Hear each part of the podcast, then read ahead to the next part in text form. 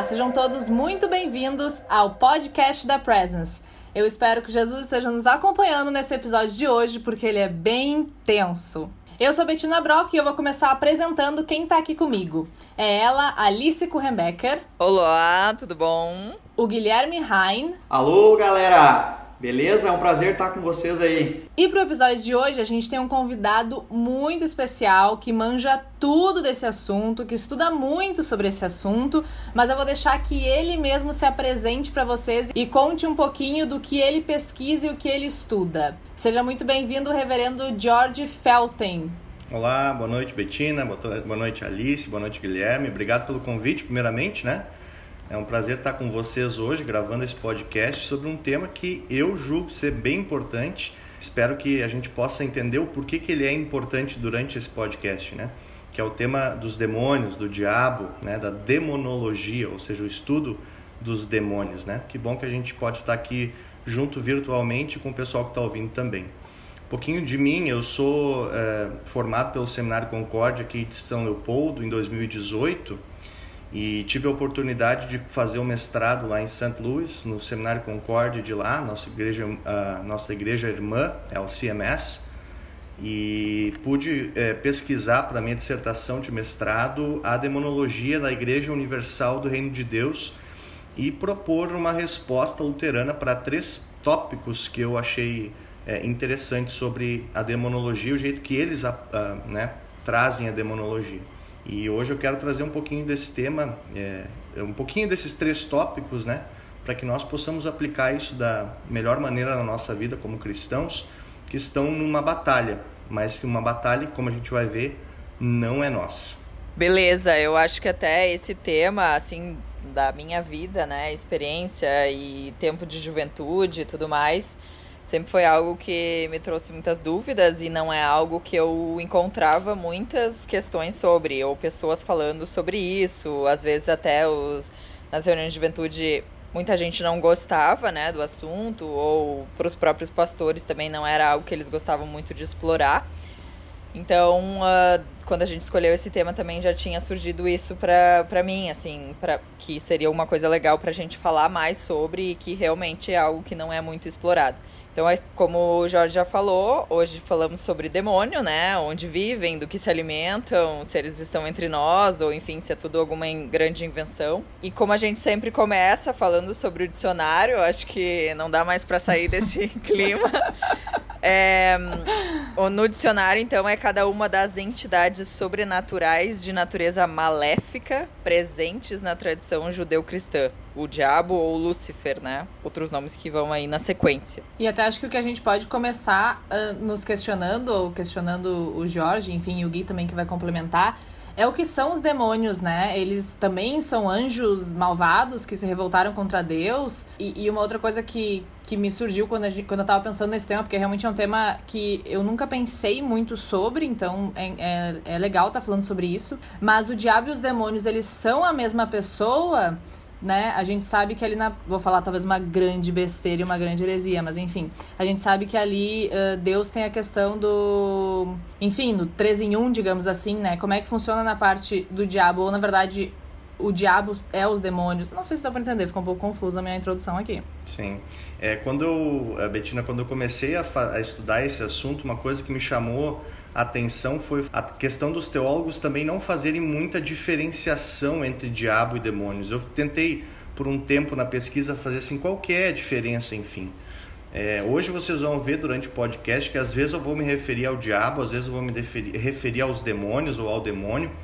E embora tradicionalmente se diga que o, o diabo ele é, vamos dizer assim, o líder dos demônios, talvez o demônio mais é, antigo, ou talvez o demônio mais poderoso, é, a definição de demônios é essa, de que eles são anjos, né? São criaturas de Deus que não foram criadas assim, foram criados anjos bons e que em algum momento é, caíram. Depois a gente pode até ver um pouquinho mais, tem alguns textos bíblicos sobre isso, mas o que há pouca certeza na Escritura é justamente da criação desses seres angélicos, desses anjos, né? É, se a gente vai olhar Gênesis 1 e 2, é, a, a criação do mundo, em nenhum momento diz lá no texto que então Deus criou os anjos. É, fala que Deus criou os céus e a terra, e alguns dizem, bom, quando ele criou os céus, lá estavam os anjos. Mas em nenhum momento é dito nitidamente, ó, aqui foi a criação dos anjos. E outra coisa que nós não temos muita certeza escriturística é de quando houve essa queda dos anjos. Onde os anjos viraram demônios ou diabo. Por que, que não se sabe disso? Também porque a escritura não fala. A gente imagina que, uh, bom, se Deus criou tudo o que há nos seis dias e no sétimo ele descansou, e quando ele olha para tudo o que ele fez, ele diz assim: Olha, tudo isso é muito bom. Então, provavelmente a queda não tinha ocorrido ainda, a queda uh, dos anjos não tinha ocorrido ainda. Então, provavelmente, essa queda aconteceu depois desses sete dias da criação, porque aí, logo imediatamente no Gênesis 3, no primeiro versículo, fala sobre a serpente, que no Novo Testamento nós vamos ter a Bíblia se interpretando, né? Ela diz assim que essa semente, essa, essa serpente era o diabo, era o inimigo que tenta Adão e Eva a, a duvidarem daquilo que Deus tinha. Portanto, a gente não sabe muitas coisas e talvez este é um dos motivos pelos quais os pastores não se arriscam muito a falar e nós também não ouvimos muito disso, porque não é uma coisa muito tratada pela Bíblia. É, a Bíblia não é, infelizmente, um, um, livro de perguntas e respostas onde a gente tem resposta para tudo. E, e, a demonologia, ela não tem essas respostas das perguntas primárias né, de quando foi criado, como aconteceu isso. Embora nós tenhamos é, bastante, bastante texto bíblico que fale sobre a ação dos demônios, né, o destino final dos demônios, nós não temos nada que fale sobre isso. Claro, alguns, é, algumas, algumas igrejas, por exemplo, aqui eu estudei, a Igreja Universal do Reino de Deus, vai mencionar sobre diversos tipos de demônios. A Escritura aparentemente também faz isso. Né? Lá em Efésios 6,12, por exemplo, nós temos ah, principados, potestades, as hostes. Né? Existem vários tipos mencionados ali. Mas se você for da Igreja Universal, por exemplo, você vai ter escritos do Edir Macedo dizendo que há uh, demônio para praticamente tudo que é tipo de doença, para tudo que é tipo de problema. Você tem o demônio enganador, você tem o, o demônio familiar, que é o que passa de geração em geração numa família. Você tem o demônio da tradição, que é um jeito dele alfinetar também a igreja católica, as igrejas tradicionais, dizendo, ó, a tradição é uma coisa trazida por demônios, então nós não devemos olhar para liturgias, não devemos olhar para é, o que é tradicional, a gente tem que simplesmente rejeitar. Você diz, ah, tem espíritos imundos, tem espíritos que te dão dor de cabeça, tem espíritos que te tiram sono. É, uh, então, dependendo de onde você está, você vai ver diversos tipos de demônio. Embora a escritura não seja clara, ela não seja exaustiva, ela não diz, ó, os demônios que existem são este, este, este, este, este. Né? Não é uma lista.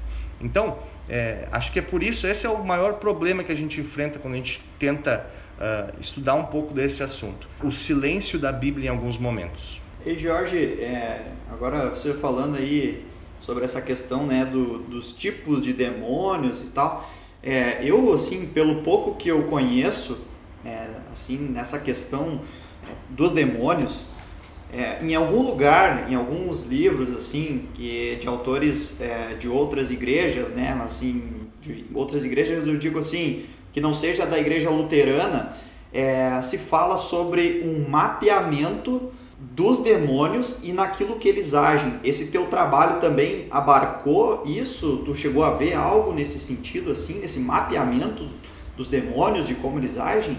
De certa forma, sim. Você vai ver, se você olha um culto da Igreja Universal, uma parte importante do, do rito de exorcismo da Igreja Universal é uma parte única deles, que só eles têm. Eles têm esse momento que é o momento da entrevista, onde o pastor ele descobre que tipo de demônio é esse. É, a Igreja Católica, se você vai olhar o rito do exorcismo da Igreja Católica, também é necessário isso. É, o padre ele pergunta ele tem que descobrir qual é o nome do demônio. Né? Ele tem que fazer esse mapeamento. Nós, como luteranos, como a gente vai ver também mais adiante, a gente não uh, vê isso como tão importante. É, a gente não ouve a voz do demônio. A gente não quer saber o que, que o demônio tem para dizer. E isso tem muito a ver com o que nós cremos que é o exorcista. Porque na igreja luterana não há pastores exorcistas. Na igreja luterana só há um exorcista, que é Cristo, é a palavra. E por isso que para a igreja luterana é, não é tão importante que haja um ritual que nós tenhamos que seguir. Né? Primeiro é isso, depois é isso, depois é aquilo. Não, para a igreja luterana e para a teologia luterana, importante é a palavra, porque é Jesus Cristo o único exorcista. Então, esse mapeamento, sim, existe, é, mas nós, como luteranos, não, não vemos isso como tão importante. É algo é, que a gente fala assim, não central. Né? A, a, a doutrina dos anjos, como um todo, ela não é algo central à nossa fé. Quer dizer, se alguém não acredita em anjos, a pessoa não vai é, para o inferno, por exemplo né? porque é. nós cremos que é, é o que Cristo fez por nós na cruz e o que o Espírito Santo nos dá, que é a fé que nos salva. Agora, a doutrina dos anjos, é, ela é uma doutrina que caminha junto com a doutrina central da justificação pela fé, porque os anjos são servos de Deus, são enviados de Deus. Né? E assim também se torna importante uh, o diabo e os demônios, porque uh, eles, uh, saber que eles existem, nos deixa em alerta como a gente vai ver também mais adiante. Legal. É, isso eu, eu acho que sim, é muito importante isso que, que tu comentou. Eu estou fazendo o meu trabalho aí sobre justamente esse texto de Efésios aí que tu citou, né? É, o meu trabalho é sobre a batalha espiritual e eu, e eu li um artigo que recentemente foi publicado aí pela Igreja Luterana de um pastor africano que já fez um trabalho sobre isso, né? E ele fez uma análise dessa é, batalha espiritual que acontece no, no, na África. E aí, falando sobre Gana, é, ele falou né, sobre um, um, uma família que procurou um pastor uh, porque tinha uma bruxa que tinha feito um, um trabalho é, para uma pessoa e aí o pastor disse assim olha eu não vou lá claro que aqui especificamente não é sobre os demônios assim né a demonologia mas o, o, ponto que eu quero destacar é assim, que ele disse, não, eu não vou lá argumentar com ela, porque a escritura ela me, ela me leva a orar, é, ela, ela me, me conduz a orar, a falar com Deus e pedir que Deus então envie os seus anjos para que me proteja, né? Os, os anjos bons aí, como tu comentou no início, né? Os anjos que caíram são os anjos maus. E tem os anjos bons que a, a própria Bíblia diz que são usados por Deus, são enviados por Deus é, para nos proteger, para nos guardar. Né? Então, legal.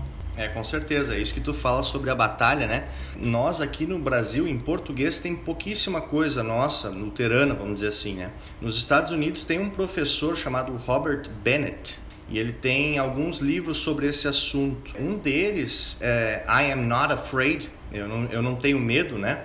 Ele fala justamente sobre a possessão demoníaca na ilha de Madagascar, da África você vai ter eh, em, em, países eh, do continente africano uma presença muito maior dessas manifestações eh, demoníacas em pessoas. Né? eu tive que me policiar muito nesse trabalho para, em primeiro lugar, não julgar as coisas. Né? Não fui eu que disse, vamos dizer assim, eu não vou olhar um, o, a, o, culto da Universal e vou dizer, ó, não, isso aqui não é, isso é farsa. Isso não Durante é uma Durante tua, o teu estudo, tu participou de alguns uh, presencialmente, né, fisicamente da Universal ou outros espaços assim que rolava isso ou não? Infelizmente não, porque eu estava lá. E, ah, e a, a, Igreja Universal mais perto do seminário, ela dava tipo sete horas de carro.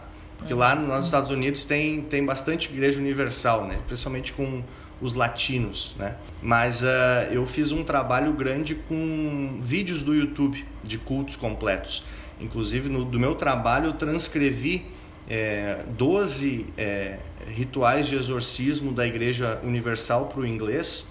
Eu tive um baita de um trabalho, e aí chegou meu, meu, meu, meu advisor, meu, meu uhum. orientador, e aí ele disse, cara, pá, tu fez um baita de um trabalho assim, mas não vamos usar isso porque vai assustar, porque deu é, tipo assim, 60, 70 páginas só de, de transcrição. E aí diz assim, olha, bah, os caras vão querer olhar teu trabalho, vão ver quantas páginas tem e aí tua nota já vai lá, ó, lá para baixo. Sim. Então tem o salvo em algum lugar, mas não não tá publicado nem nada.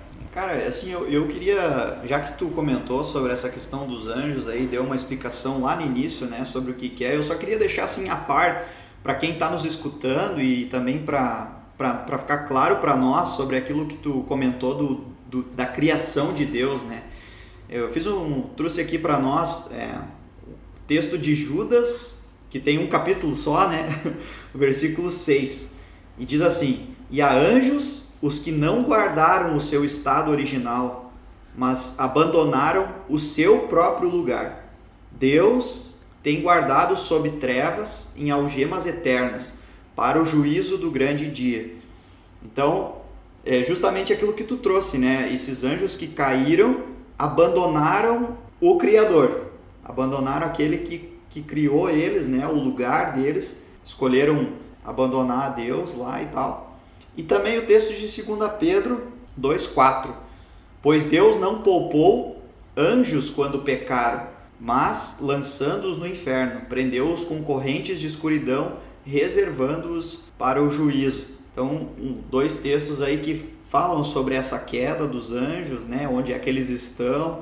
É, isso já, já nos dá até um, um, um certo consolo. É, não sei para vocês, mas nesses textos eu consigo perceber assim que, sabe, mesmo que essas coisas aconteceram, é Deus está no controle de tudo, assim. Deus, ele ainda ainda está no controle, ele não não perdeu o controle da situação, né? Isso para mim é muito consolador. É uma coisa que eu fico pensando, uh, que acho que até rende um outro podcast que a gente poderia falar só sobre anjos. É como é louco isso, né? Porque são criaturas de Deus, teoricamente elas eram para ser anjos, acho que o nome já diz tudo, anjos, né, do bem. não sei qual é o significado de anjos. E daí elas se revoltaram, tipo assim, ela, elas parecem uns humanos evoluídos, assim, né? Que, que desviam, não sei. É, eu acho muito louco essa questão de, de anjos caídos, não sei como é que chama isso, né? Mas pronto, eu acho que isso iria para um, um, outro lado muito maior da conversa, assim, mas fica aí a ideia pra gente falar mais pra frente, né? Com certeza, tem pano pra manga nesse tema aí.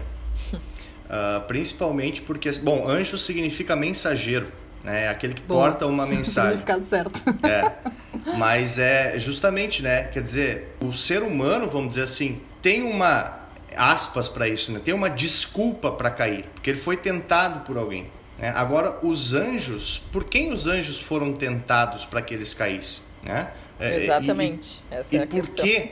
Da onde é isso? Da onde vem isso? Né? Tradicionalmente se fala sobre o orgulho dos anjos é, o orgulho de Satanás, o orgulho do diabo, que é, inclusive tem uma obra do Alexandre uh, Cabanel de 1868, se vocês quiserem procurar Fallen Angel ou Anjo Caído, que, que mostra, bom, o que o nome fala, né, um anjo caído, e ele tem um olhar tão triste e ao mesmo tempo é, ele olha de baixo para cima assim de uma forma tão é tanta emoção dentro desse olhar. Se vocês forem olhar isso, vocês dá, dá para entender mais ou menos o sentimento que um anjo teve quando caiu. Mas isso não quer dizer que nós tenhamos que ter piedade dos anjos. Né? Até porque não cabe a nós ter piedade sobre uma criação de Deus ou não, porque isso depende de Deus. Né? Aliás, outra pergunta: por que, que para nós teve salvação em Jesus e para os anjos não?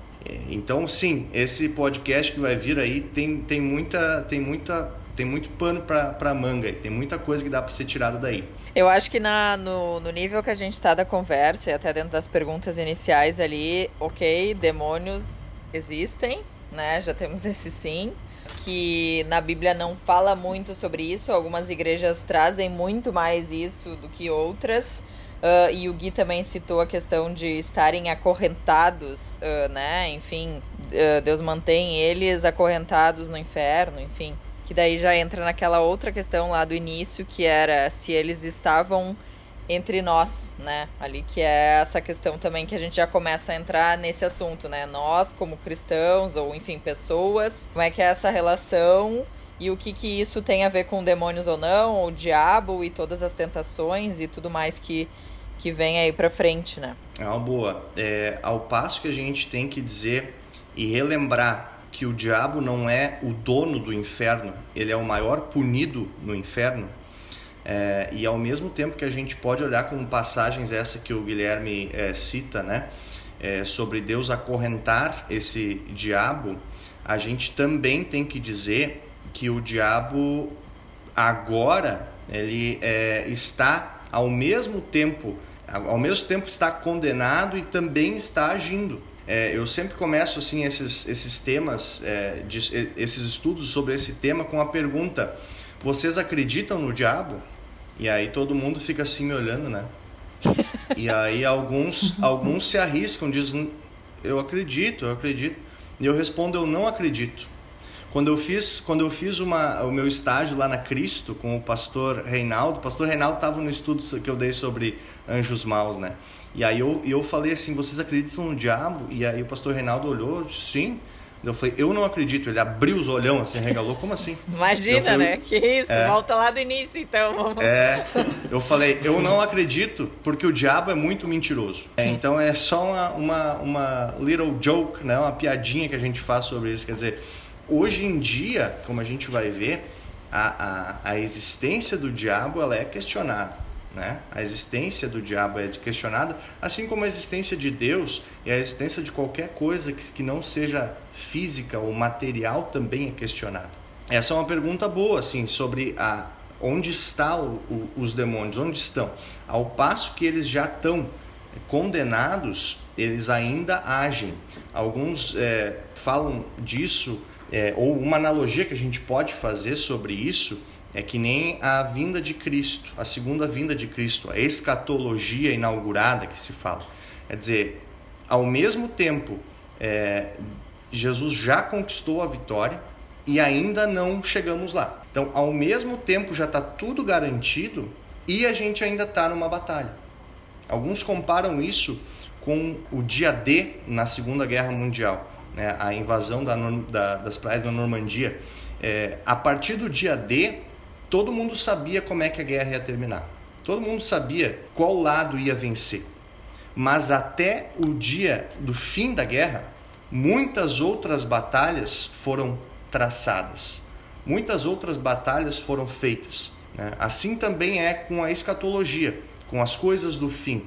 Ao passo que Jesus Cristo na cruz grita: está consumado, e de fato está consumado, até ele voltar, há muitas batalhas a serem traçadas. Assim também, os demônios e o diabo já estão condenados, mas eles ainda agem no mundo, eles ainda agem uh, entre nós, digamos assim. É, esse, esse, esse mundo assim que a gente vive, né? O, eu me lembro muito de um, de um autor aí que recentemente eu li para uma das aulas de, de homilética, o, o o Jorge acho que ainda estava no seminário quando, quando eu, eu fiz é, a cadeira de homilética, se eu não me engano, e o professor deu para ler o Timothy Keller, e ele tem um livro Fé na Era do Ceticismo. Assim, claro que nem tudo que ele fala nesse livro a gente, a gente concorda, assim, mas é, é muito interessante assim a gente refletir um pouco que a existência do diabo ela é questionada e a existência de Deus é questionada também, né? É, o Timothy Keller até ele defende que nós vivemos nessa, nessa era cética, nesse período cético em que a religião em si ela já não faz mais tanta diferença como fazia. Né?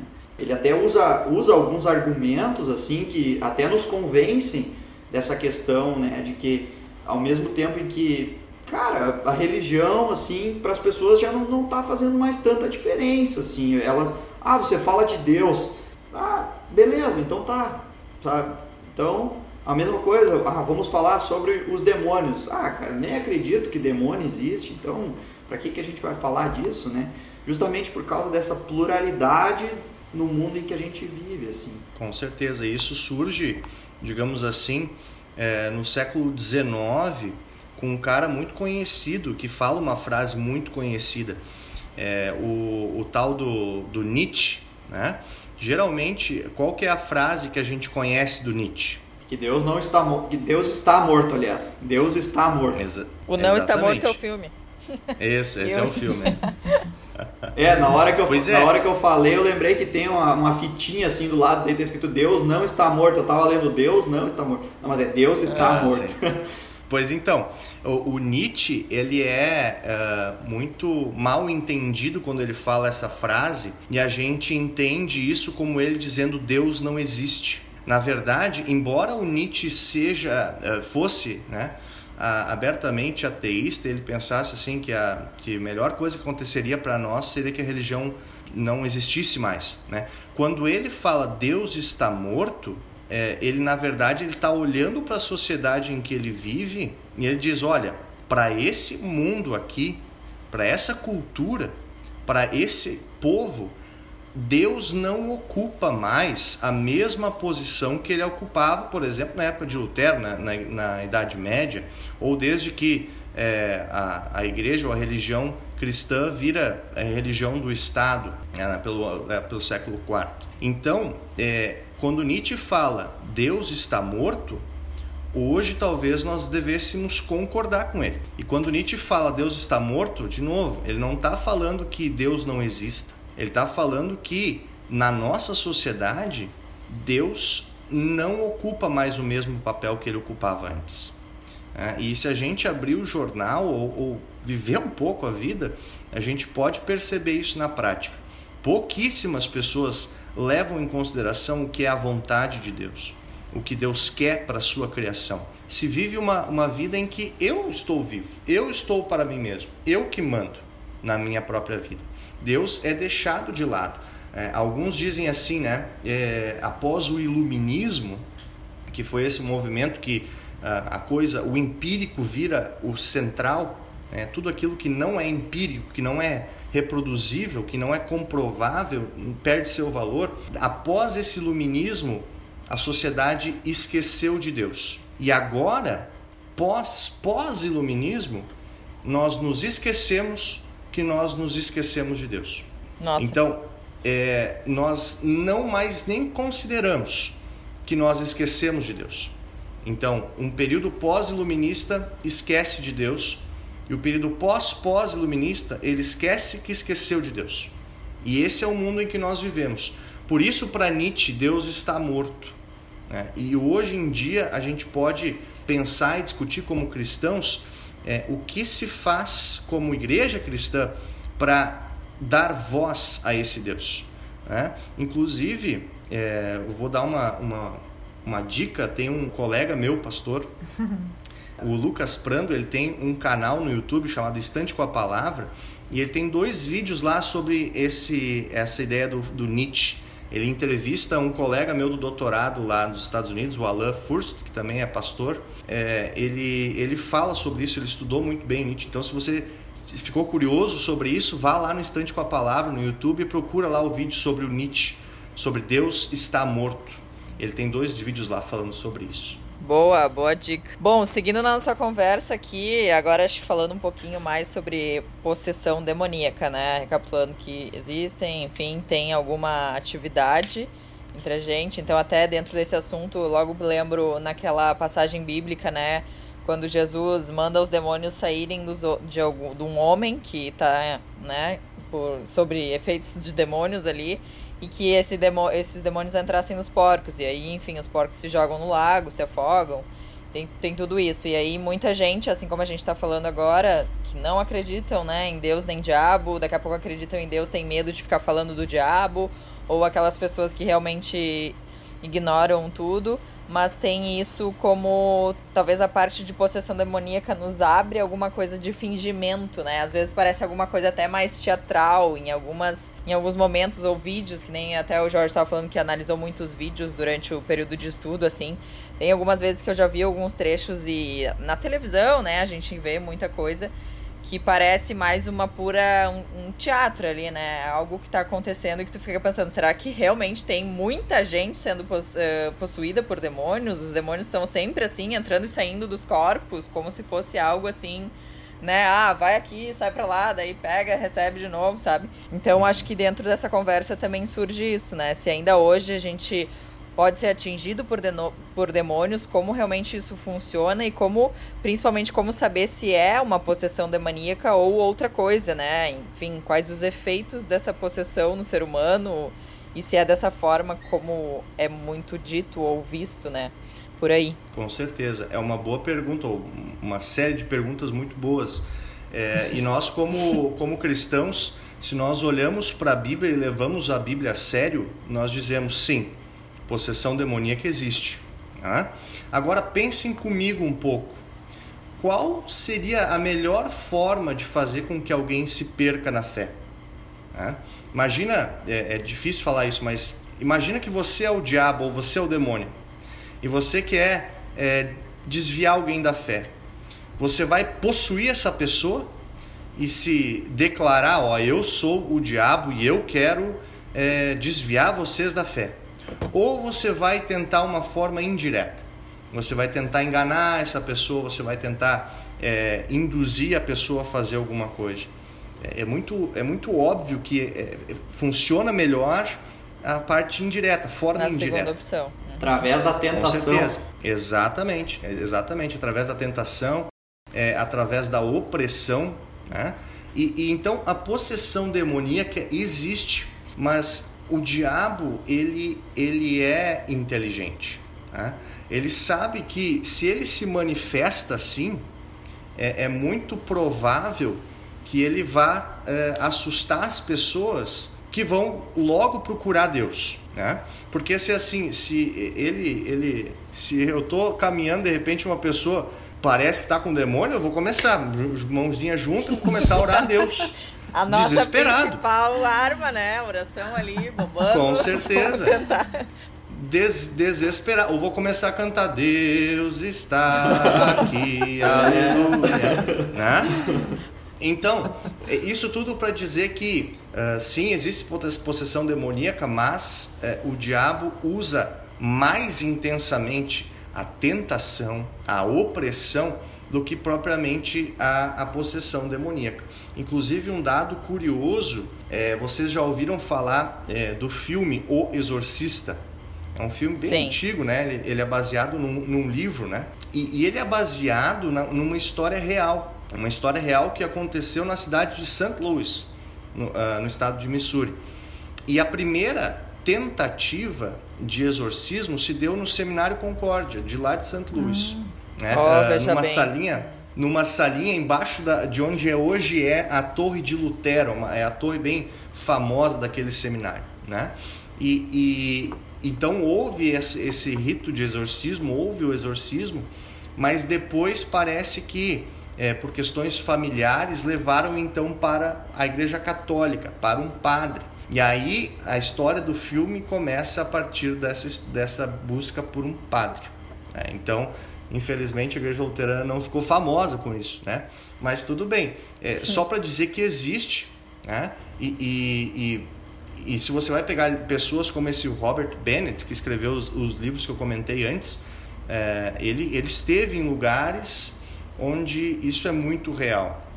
Né? E se você vai perguntar para pastores, muitos deles vão ter tido experiências com coisas pelo menos estranhas, que eles dizem, olha, eu não sei o que, que era aquilo, né? mas eu, eu tive com tal experiência e tal experiência.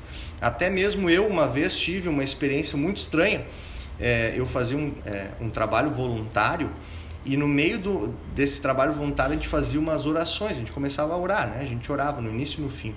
E no meio da oração, uma das pessoas que estavam lá é, começou a gritar, começou a, a, socar uma pessoa que estava ao lado dela, é, de uma forma assim que eu nunca tinha visto isso. E, e eu fiquei estático, porque eu, eu não imaginava que isso poderia acontecer.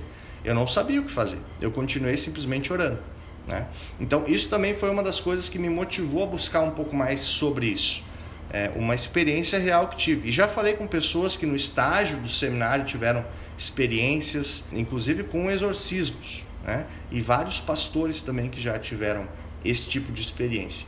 Então acontece sim, mas o modus operandi, vamos dizer assim, o grosso do que o diabo faz, dos demônios fazem, é a tentação, é, é a opressão. Até é engraçado, o Lutero tem uma das conversas à mesa que ele tem, que é uma série de livros de conversas informais que ele tem. É, não, não é um livro que ele escreveu, foi, a, foi feito a partir de notas que pessoas que estavam lá é, escreveram. E, e numa dessas table talks, uma dessas conversas à mesa, ele fala sobre como ele age com o diabo quando o diabo vem atormentar ele. Porque para o Lutero, o que o diabo mais faz é tentar te convencer de que você não é perdoado. É tentar convencer de que o que Cristo fez por ti na cruz não é o suficiente. Eu, se vocês me permitem, eu vou dar uma lidinha no que, que o, uhum. o Lutero fala nessa na conversa à mesa, provavelmente com um copão de chopp na mão.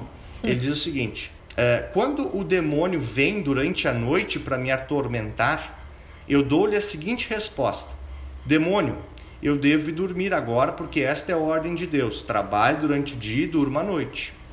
Se ele não para de me irritar, mas coloca na minha cara os meus pecados, eu respondo: Caro diabo, eu ouvi o seu registro, mas eu cometi ainda mais pecados que nem estão aí. Escreva eles também. E se ele ainda não para de me acusar uh, de pecador, eu digo com desprezo: Santo Satanás, rogai por mim. Você nunca fez nada de mal e tu somente és santo. Vá a Deus e adquira a graça por si mesmo. Se você quer me tornar justo, eu te digo, médico, cura-se a si mesmo. Tá?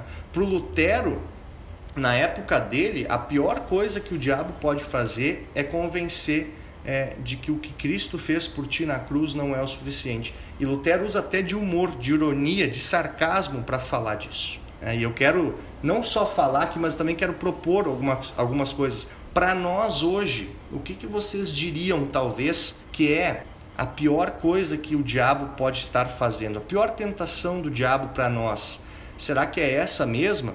Como é que vocês acham aí? Também quero propor um, um debate entre vocês. Se para a época de Lutero a pior coisa que o diabo pode fazer é, não, é tentar convencer a gente de que não foi suficiente o que Cristo fez por nós. Para nós hoje, vocês acham, olhando a sociedade, vivendo na sociedade, vocês acham que é a mesma coisa? Vocês acham que é uma coisa diferente? O que, que vocês diriam que é? Eu acho que para mim, às vezes, é talvez uh, fazer a gente questionar a existência de Deus e, e, tipo assim, se a gente realmente é amado, se ele tá olhando por nós, né? Até pensando nessa questão da pandemia e tudo mais, a gente até falou um pouquinho em um outro episódio de onde está Deus, né? Então acho que talvez uma das tentações, assim, que mais me atinge diretamente, talvez até o pessoal que tá escutando, é justamente essa, né? Tá, mas e aí, Deus existe? Deus tá o quê? Tá nos punindo? Eu, eu ele me ama porque eu tô desamparada aqui, né? Então, esse questionamento, assim, que surge. É, para mim é, é dentro dessa história, né? O que, que a gente não quer? A gente não quer se afastar de Deus, né? A gente quer sempre fortalecer a nossa fé e estar envolvidas com as coisas que Deus quer e, enfim, estar junto dele. Então, essa, hoje no mundo existem muitas outras coisas que nos fazem nos afastar, né? E aí, dentro disso, uma atuação do, do diabo que mais tem, tem essa, esse medo, né? Eu tenho é isso, de ficar tendo muitas tentações e nos tirar da, do caminho certo, né? Enfim, do que é realmente o mais importante importante de tudo e sempre foi, né? Enfim, estar com Deus. É interessante é, essas duas dois posicionamentos aí, na verdade, que vocês colocaram. Eu tinha pensado assim, né? Vocês roubaram meus pensamentos aí. Mas assim, quem mandou ser é, o último, né? Por outro lado, né, assim a gente vê a, a, aquela questão também de que não existe o mal, né? A gente não faz o mal ou se a gente faz o mal, a gente encontra perdão em Deus. E aí a, aquela liberdade que a gente falou no podcast vira uma libertinagem. É que a gente, ah, vou fazer o que eu quero e eu vou encontrar perdão. A gente não se preocupa mais com a nossa vida, né? E até eu, eu vi uma frase, já escutei ela várias vezes. Eu só não sei de quem que é. Eu, eu pesquisei na internet, achei que era do Mário Quintana, mas eu não quero atribuir a ele também algo que é, não, não sei se foi ele mesmo, né? Mas na internet eu achei é que a maior, a, o maior truque do diabo é fazer o mundo pensar que ele não existe, que não, não existe nenhum mal e que a gente pode fazer o que quer e o que nos faz feliz é, é válido. Muito bem, esses são pontos bons que vocês trazem, né? Eu também uh, penso assim que talvez uma das coisas que o diabo mais tem enfatizado hoje na sociedade em que a gente vive é justamente a, a, a relativização do que, que é certo do que, que é errado. É, é, não se tem mais um, um, um, padrão, não se tem mais o que, que é certo e o que é errado para algumas coisas, para outras se tem. Ninguém vai defender que estupro é certo, ninguém vai defender que, é, sei lá, qualquer outra coisa assim hedionda é correta. Né? Mas na, nas outras coisas uh, não há um certo ou errado hoje em dia embora essa afirmação seja a coisa certa. Enfim, é, talvez é, essa seja uma das coisas que o diabo mais tem enfatizado. Ou mesmo essa história de que Deus é um Deus bonzinho, é um Deus que não está nem aí para o jeito como nós agimos. Um Deus que não está nem aí para como nós nos relacionamos entre nós. É um Deus que é amor e eles entendem então amor como essa coisa que simplesmente aceita. Se amor é justamente isso, simplesmente aceitar, então os meus pais não me amam, porque em diversos momentos eles me disseram não, isso tu não faz, isso não pode fazer. Né? Isso é amor, é se preocupar com o outro né? Então, são só pensamentos assim que vêm, né? Eu queria, até a gente comentou ali no início, tu comentaste, aliás, que como é curioso essa questão de ser mais recorrente essas manifestações, né? Tu colocando essas palavras demoníacas no continente africano e tal, do que, né? Isso existe alguma pesquisa sobre isso? Existe algum tipo assim, é alguma. E aí talvez a gente até pode entrar numa outra questão que é a gente atrai de certa forma, os demônios para perto da gente quando a gente fala, por exemplo, agora a gente está falando sobre isso, né? Quer dizer, a gente está puxando eles de alguma forma para perto da. Desculpa falar nesses termos, mas é que eu fico pensando nisso, né? É, porque a gente, vê, a gente vê muito isso nos filmes, assim, né? Que, ah, não, tu bateu três vezes não sei aonde, apagou a luz, fez isso, tu invocou o demônio, agora ele tá aqui, e se tu fala sobre isso, tu atrai. E... Como é que é? Eles estão soltos aí no mundo e, e eles do nada nos acompanham? Ou eles estão em algum lugar presos e têm que ser libertados? É, são, são boas perguntas, assim. A, a, a, primeira parte delas que tu falas ali sobre ter pesquisas ou não. É, tem uma frase, eu não sei se eu concordo com ela ou não, mas é uma frase de um autor americano que, que uma vez foi perguntado disso. Por que, que aqui nos Estados Unidos não tem tanta possessão demoníaca? E ele diz assim, pô, é porque aqui o diabo já ganha, né?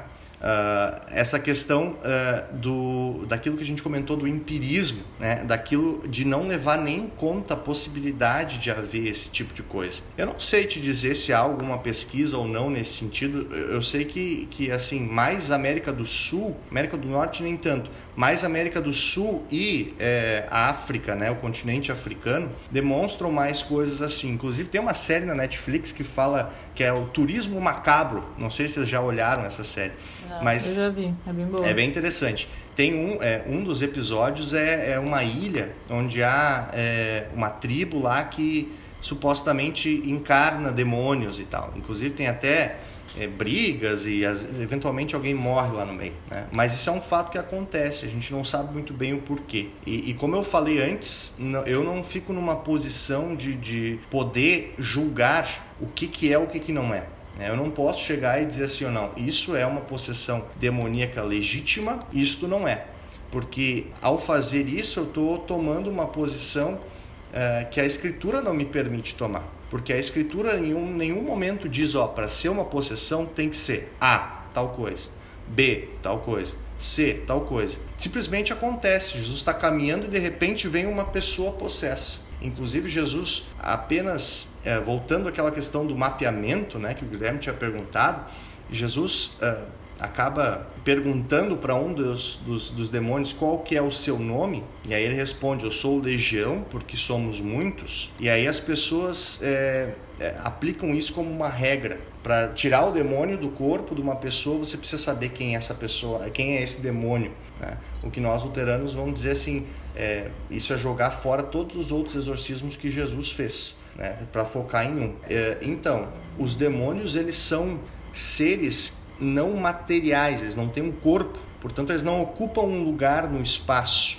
né? diferentemente de nós. Então pode ser que haja coisas aqui na volta de nós, nós não sabemos na verdade, porque eles também são invisíveis. Essa é uma da, das características, né? É, quanto aquelas questões de, de invocar demônios, eu, eu sempre fui muito cagão para essas coisas. Não sei se vai, se eu posso dizer essa palavra ou não, mas eu, eu, eu diria assim, ó, eu, eu não me meto com essas coisas. É melhor não.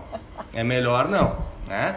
É, porque uma coisa é a gente se colocar numa posição de perigo. É uma coisa que a gente não precisa fazer. Claro que acidentalmente você, sei lá, bateu em algum lugar, tipo, ah, meu Deus, agora vai vir um demônio em mim. Não. Uh, agora, você se colocar numa posição de invocar alguma coisa é, é abusar da bondade de Deus, da proteção de Deus. É a mesma coisa que você pecar dizendo, depois eu peço perdão e Deus vai me, me perdoar. Então eu vou pecar. Né? Isso é abusar da graça de Deus. A, da, da, mesma forma, você invocar seres, é, e aí você vai ver religiões que invocam espíritos, né? como é o espiritismo, como é, é outras é, religiões de matriz africana. Talvez esse é um outro ponto que a gente possa ver é, do porquê tanta manifestação é no continente africano, porque a religião ou as religiões africanas geralmente têm um, um, uma característica de invocar espíritos ancestrais. E a Bíblia nos deixa claro que é, quando a pessoa morre, ela não fica perambulando por aí. Então, esses espíritos, se não são de pessoas, adivinha o que eles são, né? Se esses espíritos realmente incorporam nas pessoas, eles não são espíritos é, de pessoas, eles são demônios. Né? Então, isso é muito sério. Talvez por isso, isso é uma das possíveis explicações, mas mais do que isso eu não, não saberia dizer.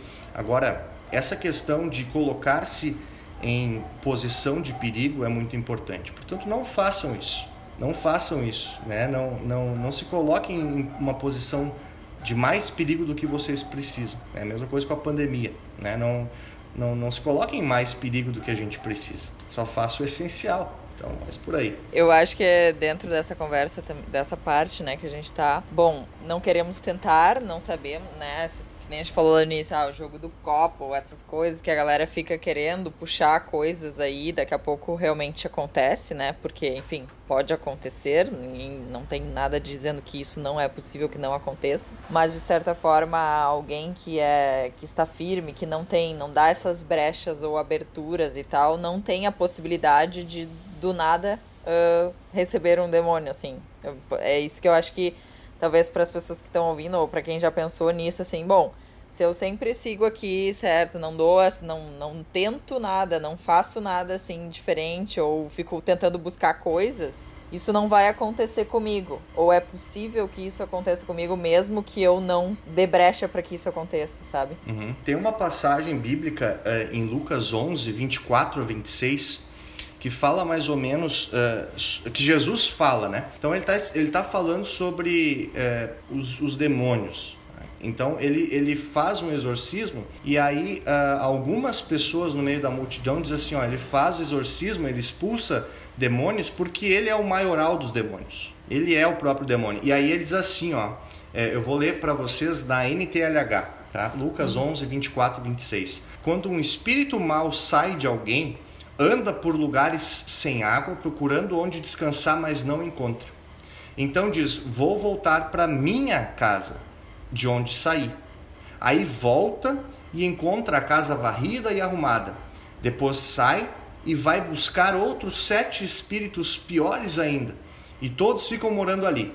Assim, a situação daquela pessoa fica pior do que antes. E dá esse silêncio, né? Porque assim, Uh, imagina, essa é uma palavra de conforto, não é? A gente não está acostumado a ouvir essas coisas. Sim. Mas o que, que Jesus diz basicamente, é, duas coisas assim que eu tiro desse texto, né? Sem, sem muito é, aprofundamento, mas a gente pode pensar assim, ó, bom, em primeiro lugar, o, o, quando um espírito sai de alguém, ele, ele perambula e ele não encontra descanso. Esse é um ponto que a gente já até comentou sobre isso, né? É, o fato de já estar tá resolvido a coisa com os, os demônios e o diabo. Ele não encontra descanso. É quase assim como a gente, quando era na escola, a gente dá um pescotapa no colega e ele dizia assim: ó, vai ter volta. E aí passa o recreio inteiro é, esperando aquele pescotapa de volta e não vem. E aí tu fica assim: tu perdeu o recreio inteiro na tensão vai vir, ele está em algum lugar se escondendo para me, me bater.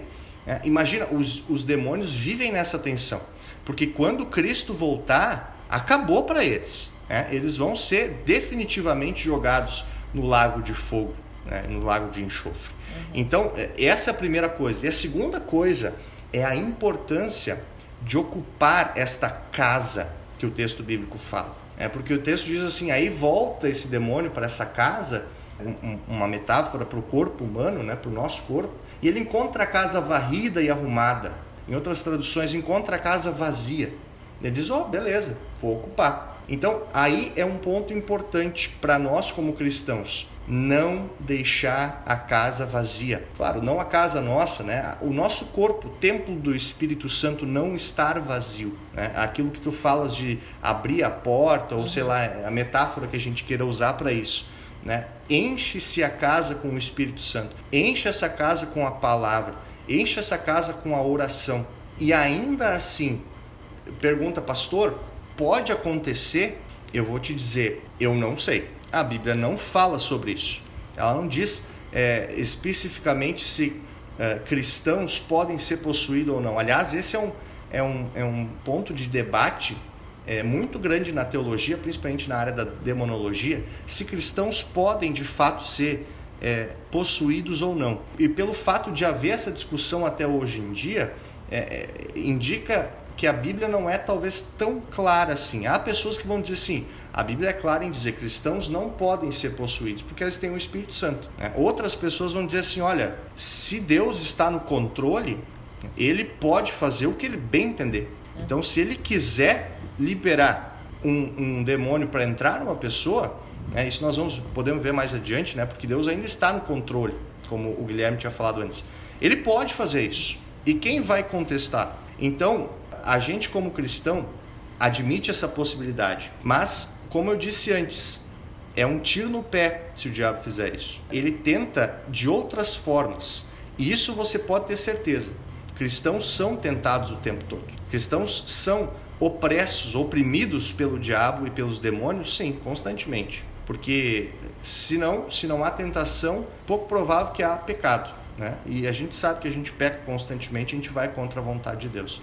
Então, mais ou menos por aí. Cara, é, é muito interessante, né? Essas reflexões, assim, da gente fazer e para ver como... Claro que a gente não, às vezes não consegue, na nossa vida, ouvir sobre tudo, aprender sobre tudo, né? E assim, quando tu tava falando sobre esse texto de Lucas ali, eu tava buscando aqui algo é, muito interessante, assim, um comentário do John Klein, no livro Graça sobre Graça, ele dedica um capítulo inteiro, né? O capítulo 5 ele fala sobre essa questão do, do dos demônios, é, enfim, da batalha espiritual também, né? E ele cita, assim, na verdade, antes, antes de eu falar isso, assim, eu queria, assim, compartilhar um negócio que, que, que me chama muito atenção na Bíblia, assim. É que no Antigo Testamento, a gente não vê tanto uh, ou tão claramente a, aparição de demônios e de anjos maus. A gente pode citar assim um que outro, por exemplo, lá em Jó, né, que o, o diabo chega diante de Deus e tal. É, em outros momentos assim, só que aí de repente quando você entra nos evangelhos assim na, na, na vida de Jesus, aí você tem assim um, um boom assim de demônios assim. Falta dedo para contar a aparição de demônios. E é muito interessante que assim, Jesus ele não sai caçando os demônios para expulsar, mas eles vêm até, até ele. E aí é, ele cita é, Marcos 1, 12 a 28, é, e, e, o Kleinig ele fala sobre justamente sobre esse texto. Ele diz assim: olha, nesse, nesse contexto, ninguém sabia que aquela, que aquelas, aquela pessoa, aquelas pessoas é, estavam uh, possuídas por demônios. Mas quando viram Jesus, ela, eles, se, eles se desesperaram e acabaram se revelando. E aí então Jesus expulsa esses demônios por toda a sua autoridade né, e seu poder. E aí, logo depois, em Atos, né, tem assim alguns relatos de, em que os, os, os apóstolos de Jesus expulsam demônios e depois a coisa vai baixando, vai diminuindo, vai diminuindo, vai se falando cada vez menos vai se falando mais sobre outros problemas, problemas congregacionais, entre relação entre as pessoas, mas os demônios parece que já não há tanta possessão demoníaca assim, né? Então é interessante isso, assim, né? A gente analisar sobre tudo isso, assim, né? O desespero dos demônios enquanto é, Jesus está nesse mundo, né? E o, e o, Jorge trouxe isso também. E, e agora eles estão nessa tensão, né? Aquela, aquela, aquele exemplo do pescotapa ali. Eles estão nessa tensão, né? Bah, quando Jesus voltar vai acabar, entendeu? Então, eu vamos trabalhar nesse tempo aí. E dentro, e dentro assim, né? quando a gente olha para o evangelho, para os evangelhos em si, né, essa autoridade de Jesus em, em relação a expulsar demônios, isso traz uma reflexão muito importante para nós, que é a relação entre o diabo e Deus. Porque nós confessamos e cremos que Jesus é Deus, então ele tem autoridade para expulsar esses demônios e, e, e acabar com, com o diabo. Então, qual é essa relação entre o diabo e Deus? Será que existe um dualismo? Será que o diabo é um Deus mau ou ele é apenas a criatura? Essa é uma boa pergunta, porque principalmente isso está no imaginário nosso como ser humano, é, de que há dois deuses. Há um Deus bom e um Deus mau. Antes a gente mencionou sobre a importância de ver o diabo não como o dono do inferno, mas aquele que é o maior punido no inferno. Mas a escritura é, não fala de um dualismo, digamos assim, essencial ou de substância, como se houvessem dois deuses. É, um professor lá de St. Louis, o, o, professor Dr. Charles Aaron, pergunta assim: qual seria a descrição de trabalho, a job description, de, de alguém para se candidatar à vaga de Deus? Qual seria un, o único pré-requisito para alguém se candidatar? E ele responde dizendo assim: ó, se você criou tudo que existe, então o trabalho é seu. Se você não criou tudo que existe, então você nem precisa enviar um currículo. Então, Deus, ou a característica principal de Deus, é justamente, ou o que faz ele Deus, é ele ser o criador de tudo, né? Inclusive do diabo, inclusive dos anjos, inclusive dos seres humanos e de todo o resto da criação, natureza, animais e tudo mais. Então Para Deus tudo. é o Deus criou o diabo. Com certeza. É isso que está dito aqui, né, gente? Uhum. É. Só um claro. highlight aí. claro, né? É, é, Deus não criou o diabo como diabo, né? Ele criou o diabo sim. como anjo positivo ou bom, né? Uh, mas sim, senão é, o diabo não se autocriou e não existe outro Deus. Né? Então, é, sim, nós podemos dizer isso com afirmação, com base na Escritura. É, então, portanto, só há um Deus. E tudo que não é Deus é criação. Tudo que não é Deus é criatura. E, portanto, está debaixo de Deus. Então, um dualismo essencial de substância não existe. Agora, a gente pode pensar num antagonismo, talvez, não um dualismo, mas num antagonismo. Ou seja, o diabo se opõe a tudo que Deus quer, à vontade de Deus. Então, nesse sentido, sim, nós podemos falar de antagonismo, mas não de dualismo. Né? Deixar, tem que deixar bem claro que é Deus que limita a ação do diabo. É Deus que limita. O diabo não tem liberdade. Antes nós falávamos sobre Deus acorrentar o diabo. O diabo não tem autoridade ou liberdade de fazer o que ele quer. Isso fica muito claro no livro de Jó, né? Do Antigo Testamento, um, talvez um dos livros mais famosos do Antigo Testamento, o livro de Jó que conta essa história de Deus indo se apresentar, de, do diabo indo se apresentar a Deus. E aí é, Deus no livro inteiro vai tratar e no final nós vamos perceber isso. No final do livro nós vamos perceber isso, que o livro é sobre como Deus humilha Satanás, porque Deus permite que Satanás tire tudo de Jó, tire a família, tire os bens, tire o conforto, tire a saúde, tire tudo de, de Jó. E no final, Deus recompensa Jó. Deus dá tudo de volta a Jó. Porque o ponto é não a força de Jó, mas como Jó simplesmente dependia de Deus. Deus é o ponto da escritura e a relação de Deus com o ser humano. Por isso, essa é uma forma que Deus humilha Satanás. Ele usa, Deus usa a maldade do, do diabo, dos demônios, como um instrumento para a sua vontade. E se vocês olharem, por exemplo, no Novo Testamento, o Evangelho de Mateus, imediatamente após o batismo de Jesus, diz o texto que o Espírito Santo levou Jesus ao deserto a fim de ser tentado por Satanás. A fim de ser tentado pelo diabo. E no deserto, naquela é, na conversa que Jesus tem com o diabo, o tentador, Jesus Cristo vence o tentador.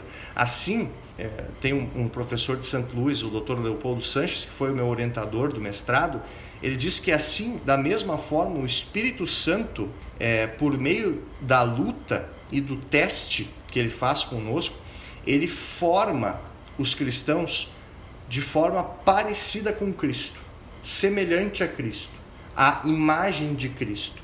É, ele torna os cristãos vigilantes, fortes, resilientes nos ataques. Então, o cristão ele é tentado não como um acidente. Esse é o mais louco de pensar sobre Deus. Deus não está olhando para a gente uh, de fora. O Espírito Santo de Deus nos conduz por meio das aflições, nos conduz no meio do sofrimento, para que a gente possa, a partir desse sofrimento, a partir dessa, dessas tentações, nos fortalecer e ficar um pouco mais à imagem de Cristo. Portanto, o que Cristo faz no deserto não é um, um passo a passo de como a gente vai de, uh, derrotar o diabo. Jesus Cristo vence o diabo por nós, mas o Espírito Santo de Deus guia através dos desertos da vida, é, através dos sofrimentos que a vida, da vida que a gente tem, através das tentações, para que nós sejamos um pouco mais parecidos com Cristo. E isso é o que a teologia chama de santificação. É, é, é, é o Espírito Santo nos moldando a imagem de Cristo através da tentação. É, esse autor que o, o Guilherme cita é, anteriormente, o John Klein, ele, ele escreve um texto chamado é, Oratio Tentatio Meditatio. Né? Oração, meditação e tentação. Quer dizer, a partir da oração, a partir da, medita, da meditação na palavra, é a partir da tentação é que Deus forma os cristãos, é que Deus forma o teólogo cristão.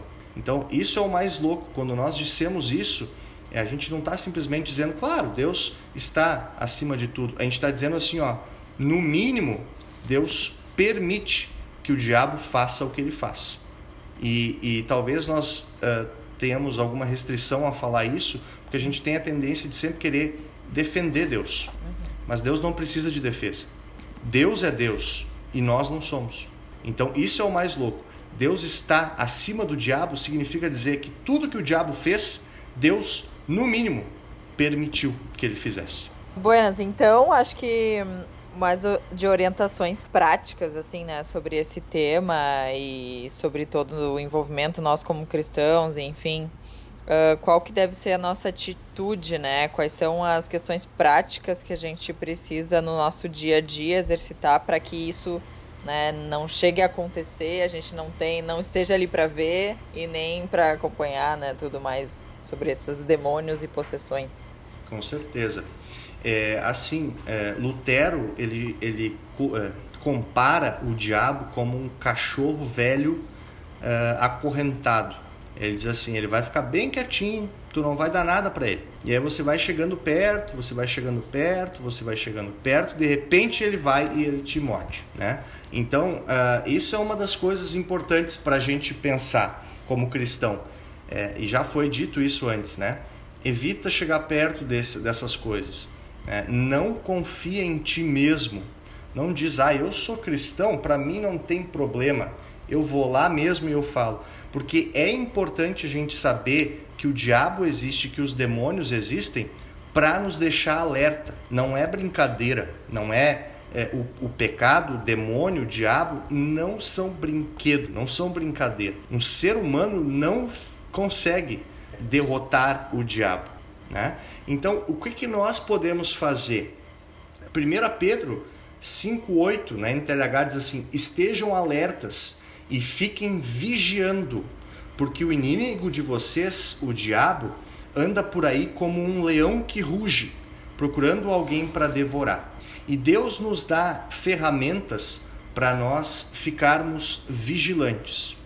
Como alguém falou antes, o papel do cristão não é ir atrás do diabo, mas é ficar firme ao lado do cara que derrota o diabo, que é Cristo. Então, a primeira coisa que nós podemos fazer é manter, manter em contato com a palavra. Manter em contato com a palavra. Uh, e isso não é simplesmente você pegar e você ler todos os dias um salmo e dizer assim: ó, isso vai me proteger. Pronto. Eu vou ler o salmo e isso vai me proteger, como um abracadabra, um óculos pocos, uma coisa mágica. Não. É, isso envolve é, se aprofundar na Escritura. Isso envolve é, ir aos cultos, ouvir a palavra de Deus. Isso envolve é, perguntar coisas, se interessar pela palavra de Deus. Né? E, e, isso, inclusive, é, um, é, uma atitude louvável de vocês com esse podcast, justamente por isso, né? para se aprofundar um pouco mais sobre o que a palavra de Deus ensina. Então, fica aí também o meu parabéns para vocês por isso. Né? Até quando tava falando sobre isso, tem aquelas casas que tu entra e tá a Bíblia aberta, assim, meio que na entrada, como se fosse aquele um escudo já também, né? Mas isso, e isso. de certa forma não tá fazendo efeito nenhum ali, Sim. parada É- como um objeto de decoração. Tem muito simbolismo, né? Antes, antes de a gente começar a gravar, tu, tu- alguém comentou, assim, fez uma brincadeira, ah, banho de sal grosso funciona, folha de arruda, não sei o quê, né? Tem muito simbolismo por trás disso. E nós luteranos vamos dizer assim, ó, é Cristo, é Cristo, né? Não é a, a Bíblia aberta no Salmo 91, não é a, a, o- a, a arruda, não é, sei lá, o que, que quer que seja. É Espada Cristo. de São Jorge, sei lá o que é. Espada de São Jorge, é, água benta, ah, o crucifixo do não sei quê. Né? não, não tem nada a ver com isso. É a palavra de Deus. Porque, como a gente vai ver depois, é Cristo o único exorcista. O Cristo é o único exorcista. Então, o primeiro ponto que eu diria para nós, manter-se em contato com a palavra, envolvendo tudo aquilo que a gente já comentou. E o segundo ponto é a oração. A oração.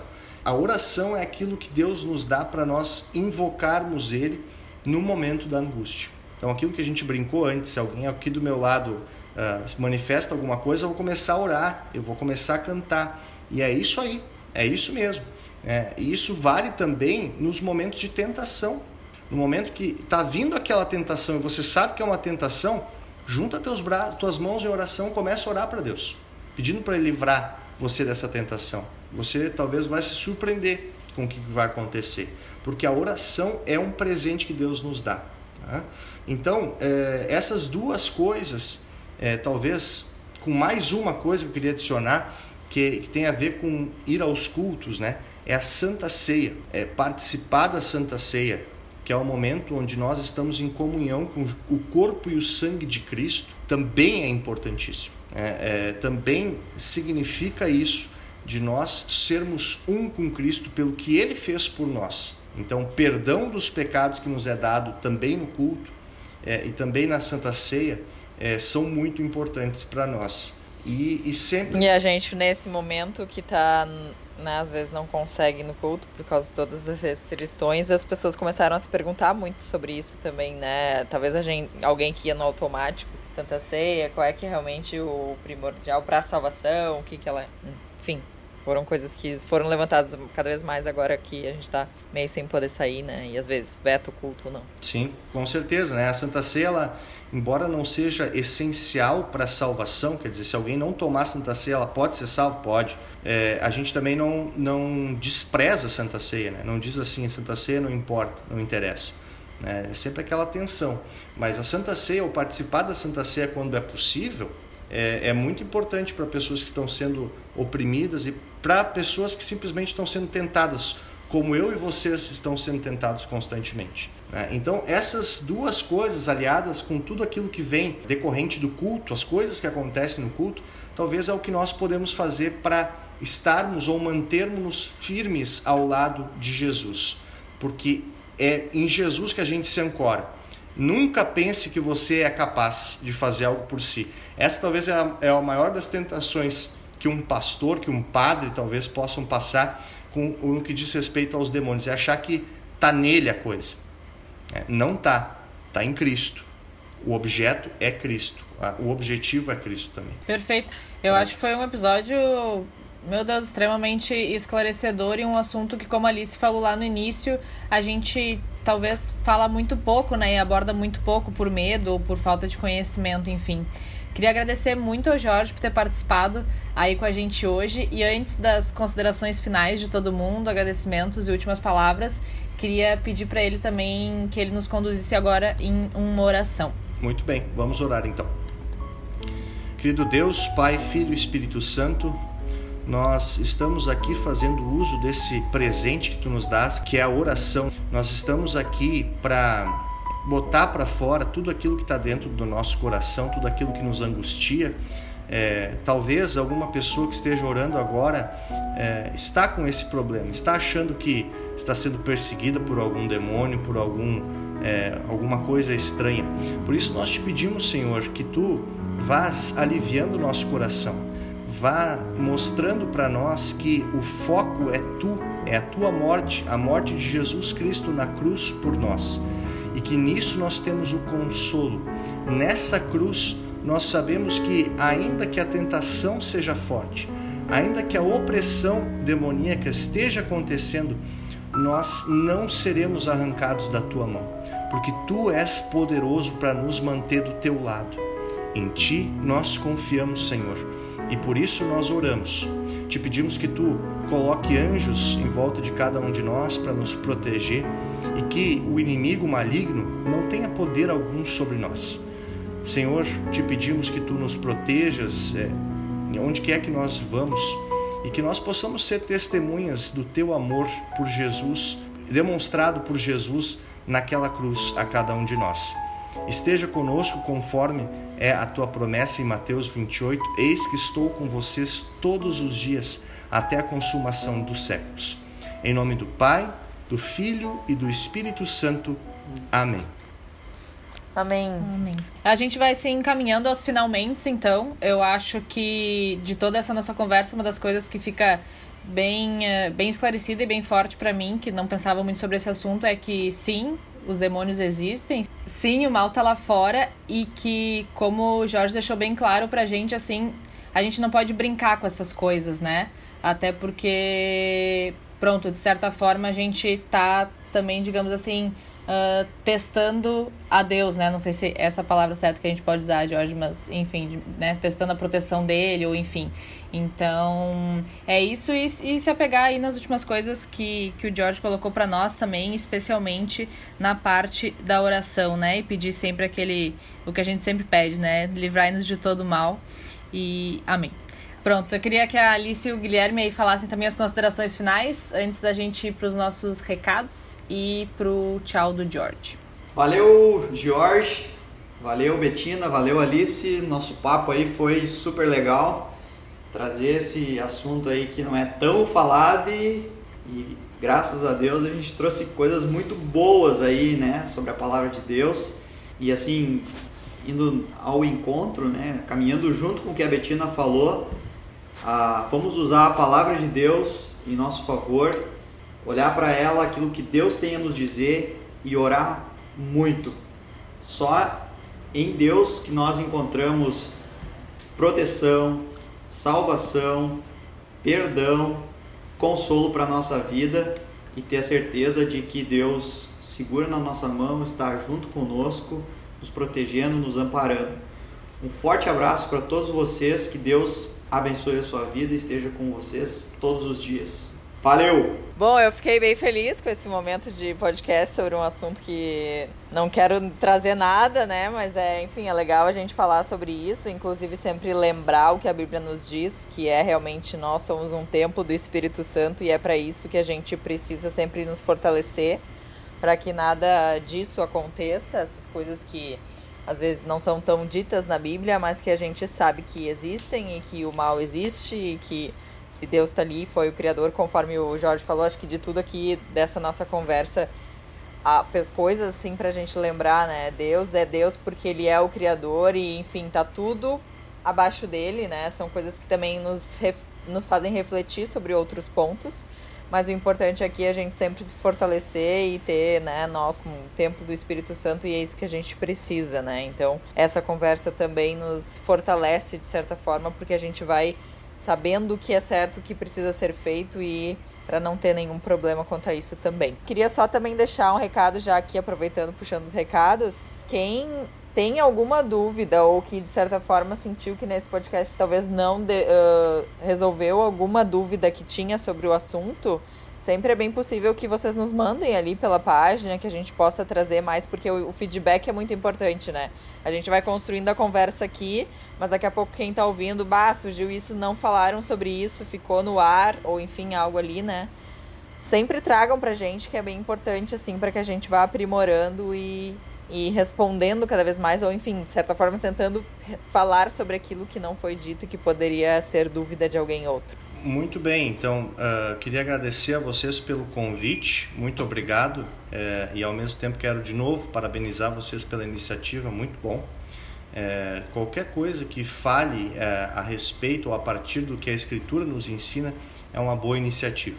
E fazer uso das mídias para isso, como vocês têm feito, é muito bom, sem dúvida nenhuma.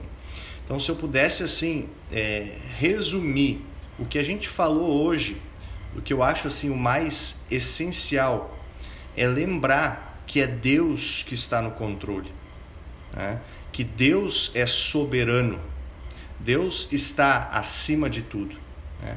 uh, acima do diabo e acima de nós. Portanto, vamos focar nisso né? e vamos é, tratar de usar essas coisas que o Espírito Santo faz ou nos guia é, através desses sofrimentos, dessas tentações, para nos fortalecer ao lado de Cristo, o único exorcista, aquele uh, que manda e desmanda no diabo. Então, uh, nós cremos num Deus todo-poderoso. Uh, o diabo, sim, é muito forte, os demônios são muito fortes, mas o único Deus é o nosso Deus. É o Deus que se revela na Escritura como o Criador de todas as coisas e o soberano sobre todas as coisas. Por isso, novamente, muito obrigado, um abraço para vocês e a última lembrança, né? Se você tiver algum problema, está tendo algum problema, não hesite, procure seu pastor, fale com ele sobre isso e, e ele certamente vai poder te guiar através da escritura, através da oração, para que tudo seja resolvido segundo a vontade de Deus. Um grande abraço. Valeu, Jorge, foi top. E não esqueçam, quem ainda não segue Instagram, underline Presence Movement, estaremos lá recebendo de tudo e mandando mais informação. Isso aí, chega lá. Quer saber, quer ouvir algum podcast sobre algum assunto? Manda para nós lá. Manda no direct, responde alguma caixa de, de perguntas lá e respostas. Tamo junto. E fazendo aquele pedido básico também para você compartilhar esse episódio com um amigo, com um conhecido, com o um irmão, com a mãe, com todo mundo. E aqui no, se você está ouvindo no Spotify, você pode acionar, uh, seguir, né, o podcast da Presence também para você receber as notificações quando sair os próximos episódios. Muito obrigado por terem nos ouvido até aqui e até uh, o nosso nosso próximo tema aí, que pode ser um tema que você sugeriu lá no Instagram. Valeu, tchau. Tchau, tchau. beijo.